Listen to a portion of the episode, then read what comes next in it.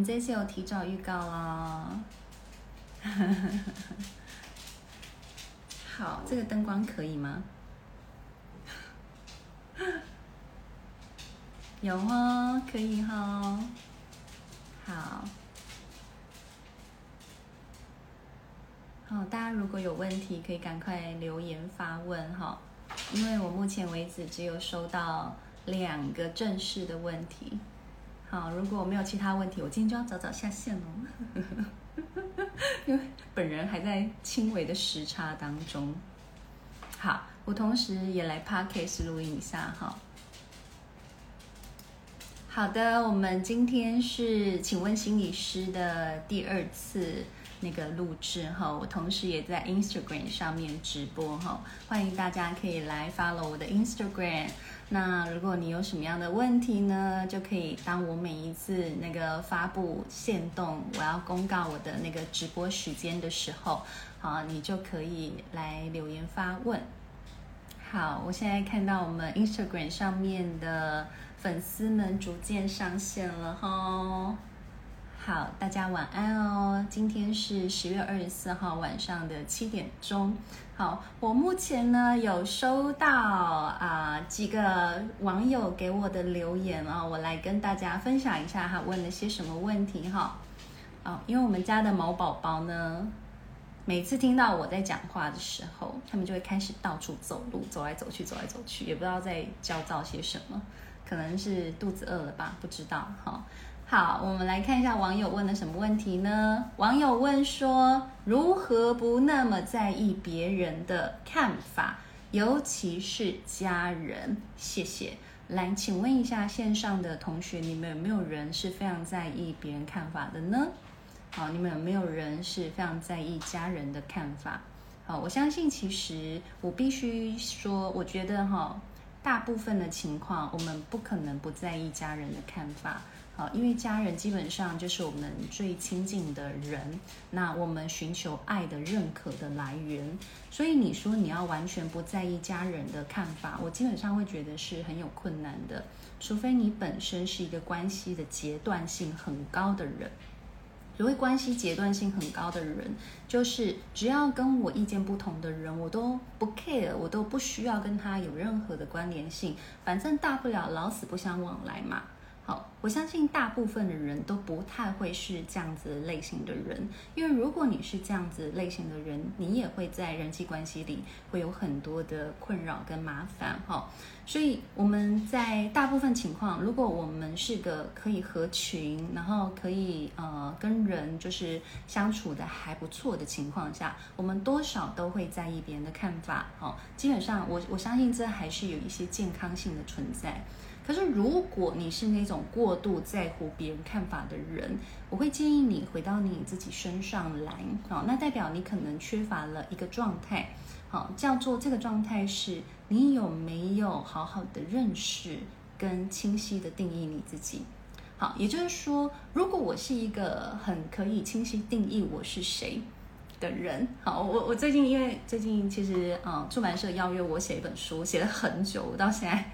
就是因为有很多事情在忙碌，好，所以我一直没有好好的把它完成，好，但最近就是出版社再给我压了 deadline，就是要 push 我，我就说我是一个很需要被 push 的人，我是一个很容易压力驱动的人。你看，这是你看我刚刚在讲的是什么？这就是我对我自己的认识。那我也并没有觉得说我这样子很会拖拉哈，或者是我就是没有主动的完成这件事情是一件多糟糕的事情。我对我自己的认识里头，我就是知道我是一个很需要别人催促提醒我，然后甚至我是个赶 deadline，然后会火力全开的人。这个东西叫做我对我自己的认识，它也是我对我自己的一种定义。所以，当你有了这样子对自己的认识跟对自对自己的定义的时候，如果别人就会说：“哎，你哎，你心理师哎，你怎么可以这样拖拖拉拉？你还叫人家就不要拖延，这样成何体统啊？”好，如果当别人这样子来说我的时候，我基本上就不太会被这样子的语言给就是感到困扰。好，原因就在于，因为我知道我自己的性格是什么样的状态。所以简单来说，很多很在意别人看法的人呢，大部分情况你们要知道，是因为你们缺乏了对你自己的接纳。什么叫对自己的接纳呢？就例如我常说，哎呀，你这个人好聪明啊，好，或者我们说，哎呀，你这个人好善良哦。来，请问你们听到聪明跟善良这两个词汇的时候，你们有觉得它是一种称赞吗？它是一种肯定吗？还是你们在听到别人讲这样子的讯息的时候，你们的感觉是，哈，可是我善良，我都被欺负诶。那善良是好物吗？啊，我聪明，可是好多男生不喜欢太聪明的女生。那聪明是好物吗？所以其实这个东西叫做我对我自己有这样子一个特质的认识。但是我如果不接纳我自己这个特质的时候，你就会发现你非常容易活在别人的看法里头。因为代表你并没有很自我接纳，你的内在对自己的支持是少的时候，你对于别人给你的看法，你就会非常的看重，因为你会寻求别人眼目里头的爱跟肯定，所以差别就在这里。好，所以你说到底该怎么办？你听完我刚才这样讲，你有没有发现其实是一个非常长的一个内在的工程？它其实真的是一个内在工程，你要在你的内在里头长出对自己喜欢的力量，对自己肯定的力量。那所有一切的基础来源都来自于，那我对我自己有没有够多的认识呢？如果我对我自己有够多的认识的时候，你其实就会慢慢在这个自我认识里头，开始越来越去把这些所有的特质涵括进来。好，所以有一些人就会说。呃，像像有时候我对我自己的认识就是我很喜欢跟人互动，然后我很喜欢交朋友，但有时候我也会觉得我就是超宅，我就不想跟任何人讲话，不想跟任何人有任何的 social，那那这就是我的状态啊。好，那那到底我要怎么去定义我自己？还是我等着别人来定义我？你其实可以积极主动的去定义你自己的事。当我觉得呃，可能这段时间我。可能呃，就是太专注在我自己的事情上的时候，我就会觉得啊，这时候出去社交一下哦，多一点那种 social 上的刺激，好，人际上的互动的时候，也许对我会非常有帮助，我会觉得很开心。好，可是当我如果最近工作好，可能这种外出的工作很多的时候，我就会有一种社交疲乏的状态。好，我就觉得我需要回到自己的小窝，然后泡在 Netflix 前面，然后就是整天就是大脑也不动，身体也不动。那这就是我，对不对？那这也可以是你，你也可以用这样子的方式去定义你的一个人际特质。好，那你就不需要一直去活在别人的眼光里头，说，哎呀，你这样子一直都不出门呐，你是不是有 social phobia？啊好，你其实根本不需要去担心这些讯息了。OK 吗？好，那这个是一个要提醒大家的部分喽。好，我看到许君君小姐上线了，许君君，你要不要来跟我们一起来直播一下？要不然我们瞬间跳到那个，来来个印度惊险之旅的直播 啊！许君君小姐，我们我们一起经历了那个那个不是印度，埃及，我每次都讲错，埃及惊险之旅。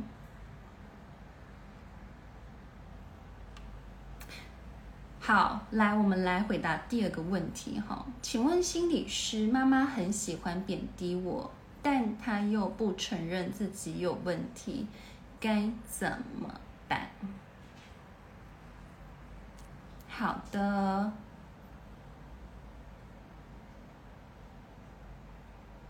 我来看看哈，还有没有什么样的问题？好的。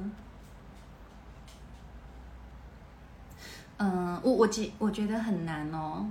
好，我觉得如果你的妈妈是一个很习惯贬低别人的人，贬低你的人，好，那大部分我们知道的状况就是这个妈妈本身也没有很喜欢自己。好，所以你要做的练习是，我怎么样不再去寻求妈妈眼眸里头的爱跟肯定。而是你可能要开始去承认，这个就是妈妈她一直以来的限制。如果你一辈子就是一直伸手跟妈妈讨爱，你会一辈子活在痛苦跟极度的匮乏当中。而这有一个非常大的风险是，你也很可很可能容易遇到类似像这样子的女性主管，或遇到类似像这样子的伴侣。因为你会在他们身上就是感受到某一些熟悉的感受。那也会导致你的人际关系里头一直有一种就是被索取的感觉跟掏空的感觉，因为那代表的是我可能很难让自己很自由自在的在那个嗯，就是充满爱的环境里头，可能会很有困难的。好，那如果你开始意识到这样子的状态，你开始可能要跟自己练习说的是，我能不能多一点？呃，多一点给自己练习，练习去爱自己。好，也就是说，我可不可以在呃，当我寻求其他人的认可的时候，我可以跟自己说，我知道我今天在哪里哪里我做得很好，我很喜欢我今天对自己的这些付出，我很喜欢我自己身上的某一些特质。好，所以你要很谨慎的一件事情是，如果妈妈善于贬低，那代表你也会非常容易否定你自己。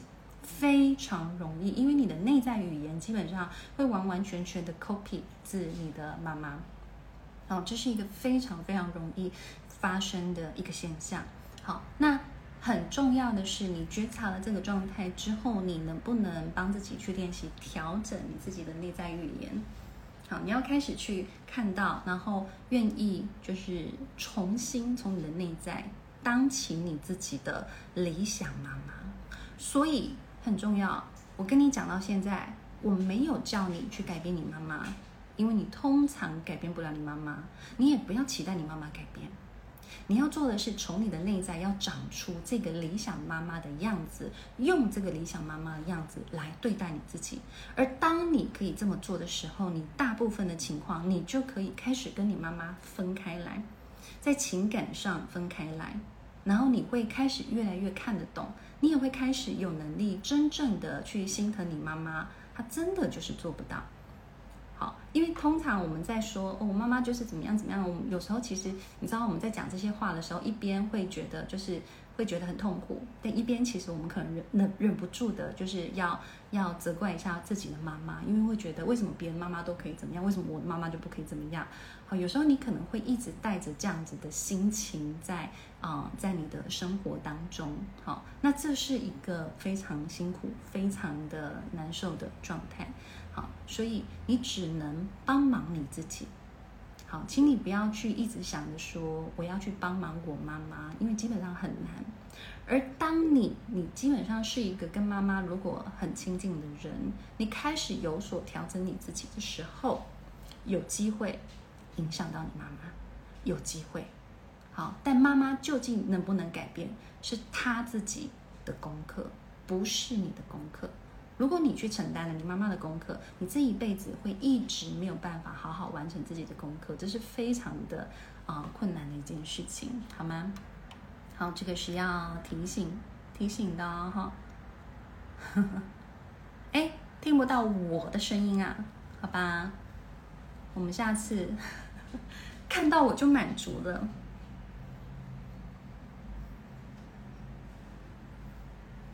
好啦，你好好吃饭。好，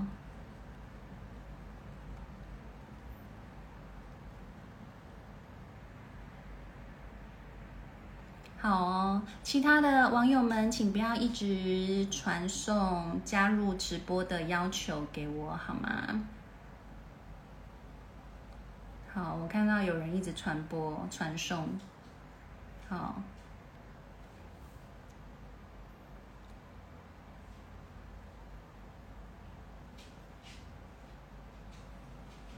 好，OK，太好了。有人问了一个问题哈，我觉得很重要。最近有种不知道为什么会变成今天这样，难道是过去做错了什么，所以会有现在的经济状况？OK，好，呃，基本上哈，你读一读你自己这个情绪哈，我再讲一次你刚刚的问题。最近有种不知道为什么会变成今天这样。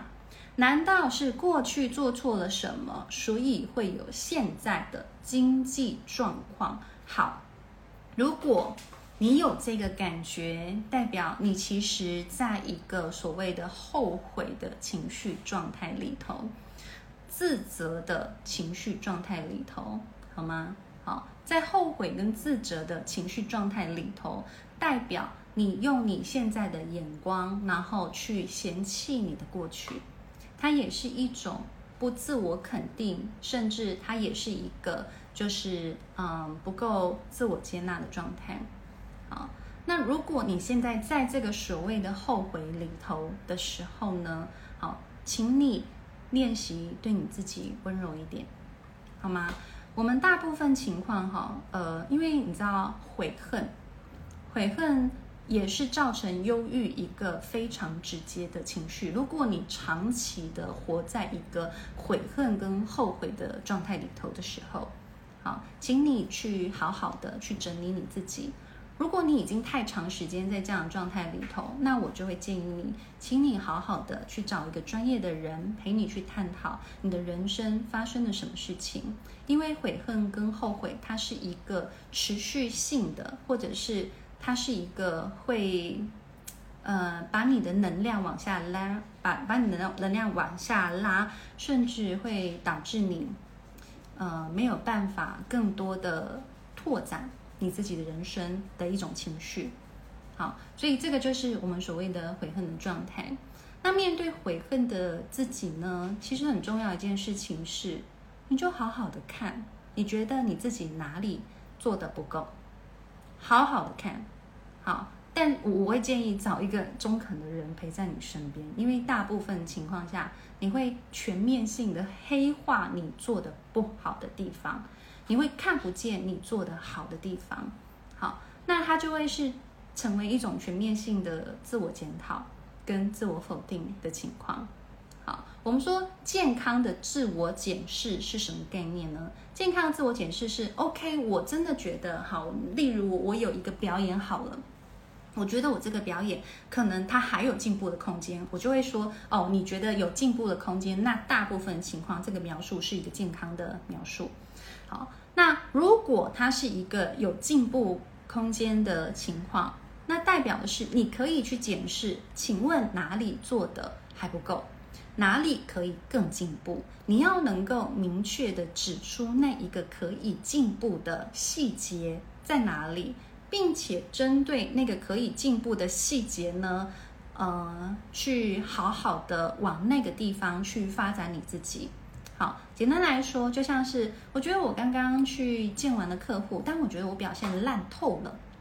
好，那我我就会说，OK，这个烂透了，基本上他就有很强烈的自我否定，有很强烈的后悔跟悔恨的情绪在里面。好，可是如果这时候我们说，OK，好，烂透了是一个蛮强烈的词汇，那你可不可以说说看你你那个在刚才的。呃，会面里头，你觉得你做的不够的地方是什么呢？好，例如你这个时候，你可能会讲说，我觉得因为客户脸上的表情都没有太开心，好，或者是我觉得我刚刚讲话有一点结巴，好，你可以很明确的去指出某几个点，然后去思考这几个点我可以怎么调整跟改善。那我就会说，它是一个蛮正向跟肯定的，甚至它是有建设性的一个建议，你就可以往我们所谓的更积极的那个部分前进，或者是你可以越过越走向你想要的那个道路。可是如果是充满悔恨的、充满了自责的或充满否定的，你的人生就会雪崩式下滑，因为你就会觉得我怎么做都是不够好的。我怎么做好像都没有用，那你就会一直往下滑，你的人生就是直接滑铁卢的情况了，OK 吗？了解这个概念吗？好，我们有一个伙伴呢，一直跟我说要加入哈，请问有没有什么方式可以关掉这个呢？我好像看不到可以关掉这个直播邀约的。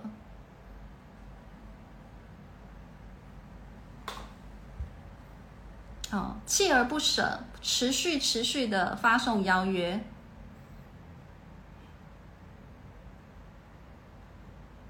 好的，我找到了方式了。好，如果有什么问题呢，欢迎用留言的形式，好吗？好，来，我们再来另外一个，呃，网友留言的问题哈。他说：“请问，焦虑伴随恐慌会对大脑造成什么样的伤害呢？好，该如何调试？谢谢心理师。好，呃。”我必须说，我对大脑的了解哈，没有到那个专科医师这么的熟悉哈，我只能可能跟大家片面的去说明这个状态。好，有时候我们的焦虑跟恐慌有可能是大脑本身有一些状况了。好，例如你可能有杏仁核过激的一个情况，好，或者其实说真的，我们现代社会因为资讯的爆炸。好，你每天接收了过量的资讯或过量的这些呃，就是社群媒体上的讯息的情况下，本身就很容易导致你大脑的过劳，哈，资讯量过多的过劳，而导致你容易有焦虑的状态。好，所以到底是哪一个？好，我我想其实也许你要问这个问题的情况下，我会建议你可能，如果你已经出现过焦虑跟恐慌，因为这两个状态呢，叫做它已经是症状。如果它已经影响你的生活，好，请你不要再只就问说这个，请问要怎么调试？不要，而是你要寻求专业的帮助。因为很有可能代表的是你自己本身内在的某一些运作机制，它已经没有办法让你回到一个所谓大脑的激素平衡的情况，它可能需要的是药物来帮忙你。好，那你如果在长期，为什么我会说，其实有时候某一些情况下，它已经是症状，它已经影响你的生活，药物的帮助非常的重要是，有时候甚至我我都会觉得心理咨商的帮助都会很有限。好，而且它很有可能会导致你，你花了大量的钱去做了心理咨商之后，你发现你还是会有这个情况的时候，那就很有可能是，其实你脑内的某一些平衡激素，它早就失去了正常的功能。你会花更多的钱、更多的时间、更多的心力，然后你也有可能会就是开始不再信任任何的专业，因为我会发现任何的专业都帮不了你。好，所以其实我们有时候遇到某一些其实真的很害怕去看医生的人，我们都需要就是花非常多的时间跟他去讨论跟沟通，因为心理咨商有时候它的呃，它就是一个谈话性的治疗。好，但是这个谈话性的治疗有时候对于某一些症状已经非常的明显的案主，我们其实能够帮助的是非常非常的有限。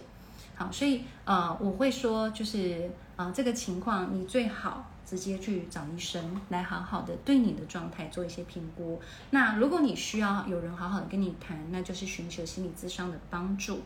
好，那当然我们说焦虑伴随恐慌，它究竟是在什么时间点发生？因为它其实焦虑伴随恐慌是非常非常多多的，呃，我们说原因是非常非常多的。它有可能是童年的某一些创伤。好，我们就是在在讨论创伤这个东西的时候，它有时候是这个事情发生的当下，你并没有非常强烈的感受，你可能事过境迁的，过了非常非常多年之后，你才发现，在突然某一天你被 trigger 了，你被触发了，你才感觉到说，哦，天哪，为什么我现在会有这种焦虑恐慌，然后很强烈的心悸，我觉得我好像快要死掉了，我要去急诊。好，它很有可能是很早很早之前的创伤所引发的。呃的这一些就是症状的反应，它也很有可能是你经历了某几次重大的失落事件所导致的一个强烈悲伤的反应，它都有可能。因为当你对你自己的情绪不够了解，你对你自己身体反应不够啊、我们说没有没有到很敏觉的时候，它就会变成是一个更强烈的一个情绪或身体的反应来告诉你，哎，事态非常非常严重了。好吗？好，所以你现在在问我说，请问该如何调试？我会告诉你，非常的困难，因为我不知道里头的前因后果是什么，我不知道引发焦虑跟恐慌，因为它是需要一段时间的探讨，去了解焦虑恐慌在你身上出现的时间脉络，然后开始慢慢去断定，也许是某一段创伤的。记忆，然后到现在持续影响着你，然后你到现在还不知道，你当你有这样子的想法的时候，你该怎么办？好，你你甚至有些人他是可能呃被主管的某一个言语，好，或被主管看的某一个眼神，他回去就焦虑恐慌啦。那你说这样子要怎么调试？我没有办法告诉你怎么调试，因为它里头有很多东西，他要把它摊开来去探索。好，那像我刚刚讲的，有些人被主管看了一个眼神，他回去就暴饮暴食，他非常强烈焦虑恐慌啊，他怎么处理？他暴饮暴食啊。好，那可是那个主管的眼神到底有什么问题？那主管可能就是就是可能没有很有耐心的，因为主管可能在忙，哈，可能心思也不在他身上，就这样哦的看了他一眼，然后就整个就发作了。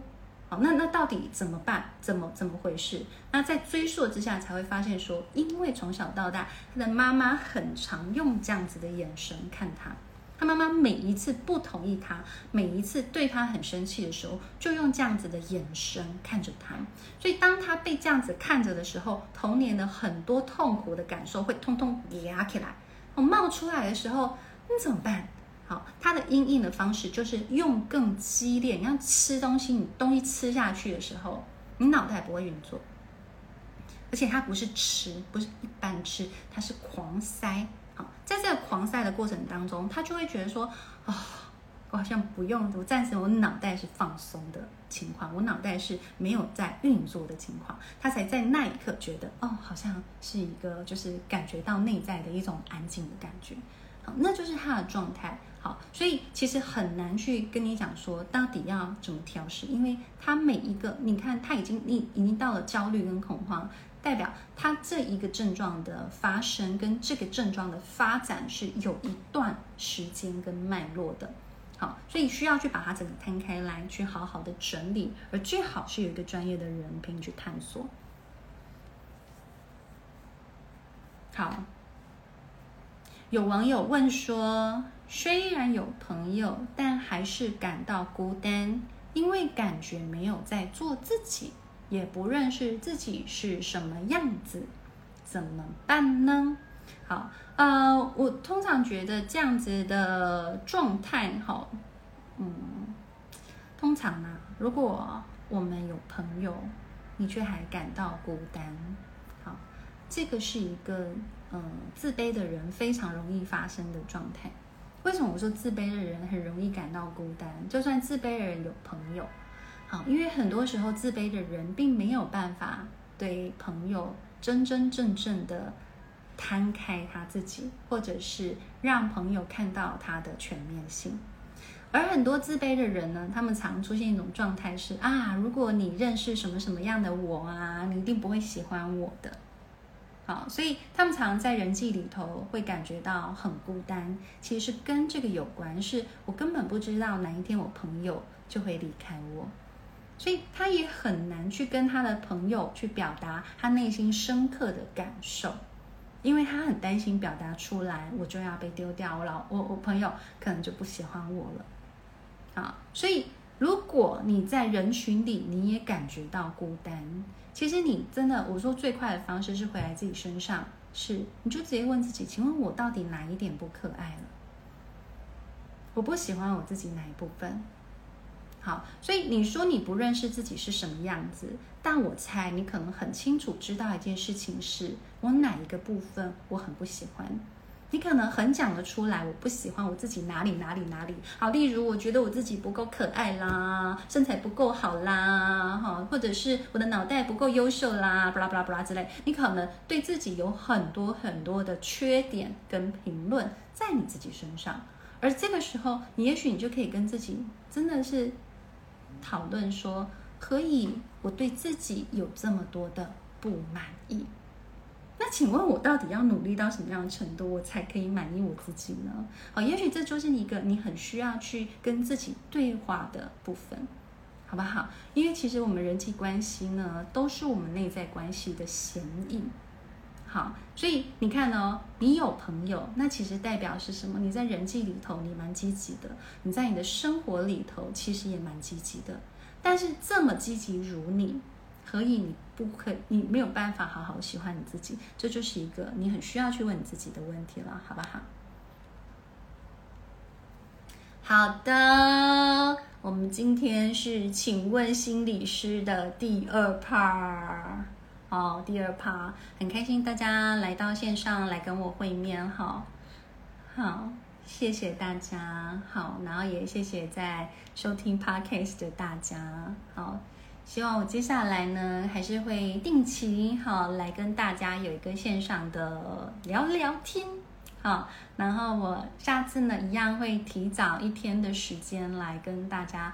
分享那个呃我们要直播的资讯哈，所以欢迎大家可以 follow 我的 Instagram，然后也可以就是观看我的现实动态，因为我大概都只会在我的现实动态去分享我这个直播的资讯，好，然后让大家可以嗯好好的先提早问问题啦，好不好？好。老师非常一针见血，很厉害，谢谢，很棒，加油，好不好？其实，所以其实你看哦，你不是不认识你自己。你只是不认识你自己到底有多优秀，好，你看，我觉得我们大家很容易去看到自己不优秀的、不够好的地方，好，一直看不见自己够好的地方，好，所以我觉得，如果你想要开始真的好好认识你自己啊，我的建议就是，真的，也许就是召集三五个朋友。中肯一点的朋友，好，然后他最好是那种就是跟你呃就是蛮长时间相处跟互动的朋友，好不好？然后请这些朋友呢，可以中肯的回馈给你，就是说他所认识的你是一个什么样的你，然后看到你身上有什么样他们觉得很欣赏的特质，好不好？我觉得其实从这些的朋友身上，你就开始。练习用这些朋友这种温柔的跟正向的眼光来看待自己，好，那你就会越来的越认识你自己，并且从这些眼光的搜集里头来好好的去定义你自己是一个什么样的人，而不是 always 用那一个负向的眼光来看待跟定义你自己，好不好？好，记得我们啊，如果对朋友很好，也要用就是对朋友的好跟对朋友的爱来回到自己身上。好，就是我们要永远去练习像爱自己一样爱别人。好，这个是在那个那个。罗勒梅，罗勒梅嘛，罗勒梅，好，存在主义的一个大师，他所写的一个爱的艺术里头的书，哈，那本书呢非常之不好看，因为他不知道是翻译还是什么关系，我每次一小段文字我都要消化看超久，想说。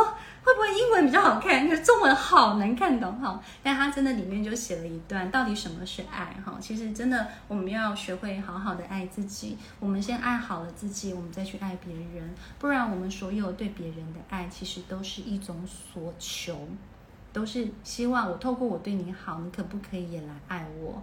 好，那这样子你其实就很容易去爱到，或者是去就是连接到的是一些更爱自己的人。不会爱别人的人，好不好？就是这就是非常非常容易发生在我们案例里头，也是层出不穷的状态，好吗？好，好，我们有网友说谢谢，想要谢谢配音老师，让我从忧郁中爬出来，超级感谢。哎，我真不知道我做了什么。好，但是我觉得哈，你能够从忧郁当中爬出来哈，我相信你也为自己做了非常非常多的事情啊，包括你可以呃让自己去学习。好，因为其实有很多人，他们也许他们知道自己有忧郁的状态，但他们是很抗拒学习的，好，或者是他们害怕学习，好。那我想，其实有时候忧郁它也不完全是很糟糕的事情，好，它可能是一种强迫你应该要好好的休息跟重整你自己的人生。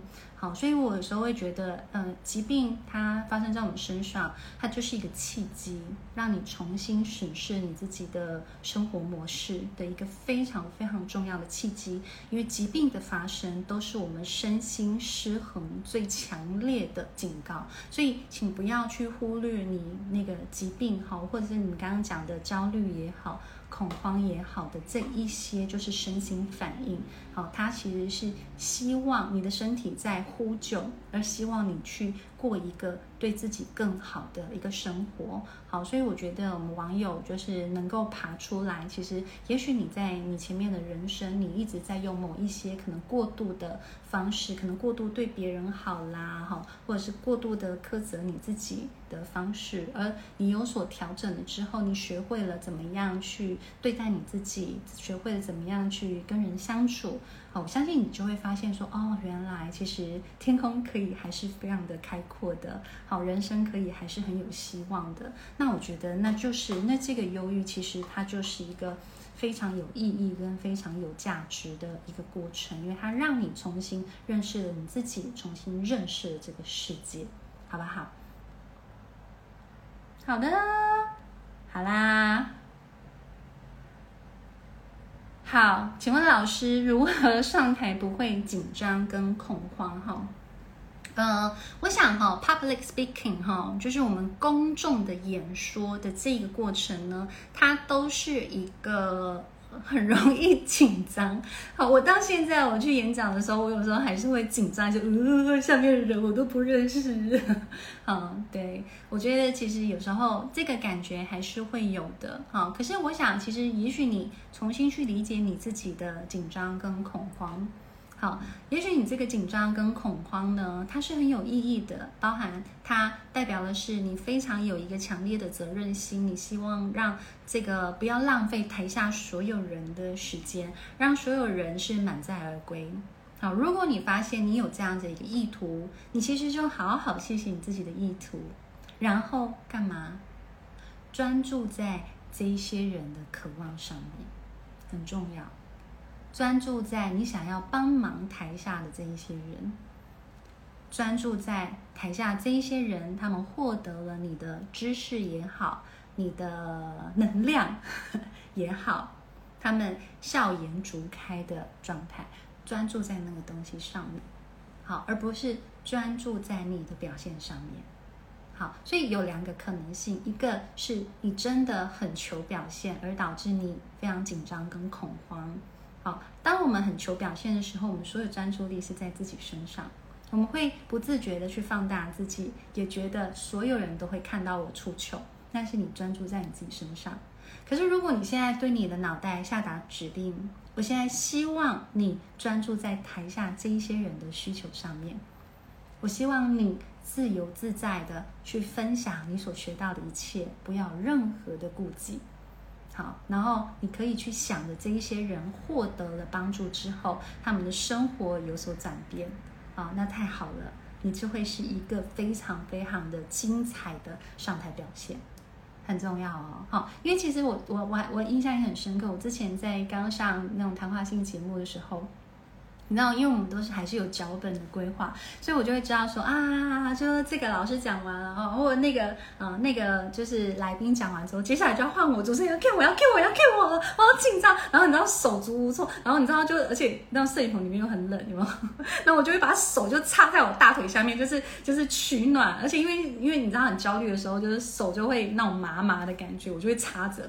好，可是那时候我就心想说，惨了惨了，我再这么紧张哈，等一下就会语无伦次这样子。好，那后来我就会跟自己说，记得你要想的是，我讲完这一些话，就是在电视机前面的观众们他们会获得些什么？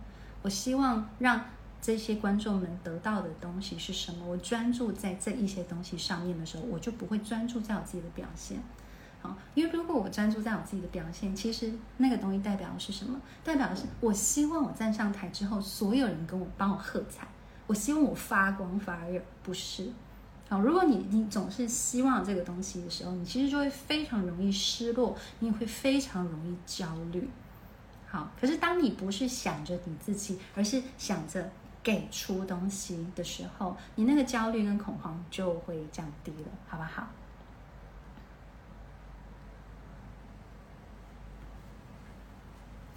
呃，请问刚刚提到对自己充满负面评价、过度讨好等行为，是跟认知偏误或失调有关吗？好，我发现你很喜欢用某一些词汇来定义哈，但是我不太确定这个是不是认知偏误或失调哈。我会说它基本上是一个惯性。好，我们如果对自己的内在语言，我们自己先，我跟你讲，你安静下来，你都会有内在语言，你会听到你自己跟你自己讲某一些话。好，例如你可能就会开始出现所谓的反刍式的一个思考，例如说啊啊，我今天上节目为什么讲这些话啊？啊，我今天。好，那个跟老板讲话，为什么要这样这种态度？好，这个 就是我们反刍式的思考。好，在这个反刍式的思考里头，我可能会对自己有很多的责备或批评。好，这个是一个，就是我们内在语言。好，所以很重要是，如果你可以帮自己去觉察到我内在语言都在讲些什么，适时的跟自己说，哎，等等等等等。好，我们。可以停下来吗？哈，我们就是不是一直用这样子的声音在说话，然后你开始跟自己说：“我想要看见我自己哪一个部分，包含我想要看见我今天在呈现的时候，我非常的用心。好，我想要去肯定我自己，这是一个你可以练习的东西。所以觉察自己的内在语言，停下自己的内在语言，让你的内在语言有一些些转向。”好，你就不用顺着你原本的惯性一直走。我们每一个人的认知惯性大概都是零点一秒的时间，是非常非常快速。你有时候甚至觉察不到它。所以有时候我们心理师的工作在干嘛？就是反馈，不断不断反馈。哎，你有没有发现，你刚刚在讲这件事情，跟现在你在讲这件事情，好，基本上你内在的对话，好，你的内在的评价，对自己的评价是一模模一样样的。好，所以当这个人他对自己内在有这些觉察的时候，他就会稍微停下来说：“哦，好，我可不可以换一个方式跟自己相处？好，这是最重要的，好不好？爱自己有什么具体的方法呢？好，其实我们之前已经开过很多次跟爱自己有关的课程。爱自己最具体的方法是了解你自己，肯定你自己，喜欢你自己，就这样。好。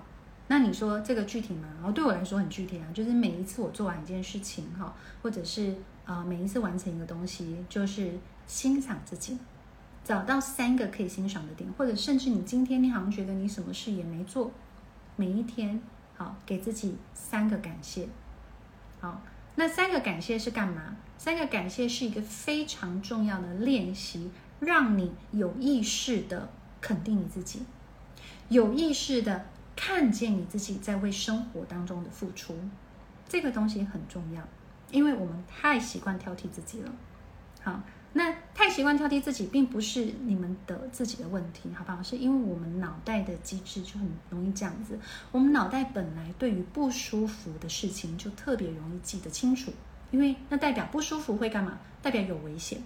好，例如你现在肚子饿，你会不舒服，你不会让自己一直肚子饿吗？对不对？你会赶快动起来去做点事情，让你的肚子不要饿，因为继续饿下去，你身体可能会出状况啊，对不对？所以，我们脑袋本来就有这个机制，所以脑袋对于呃觉得很呃生气的事情，你就会，你通常就会怎么样？有所警觉，你就会觉得说你不应该在做什么事情，然后让让他生气或让自己生气。这个是我们脑袋本来的机制，所以我们脑袋对于顺顺的事情，通常容易没有记忆，对不对？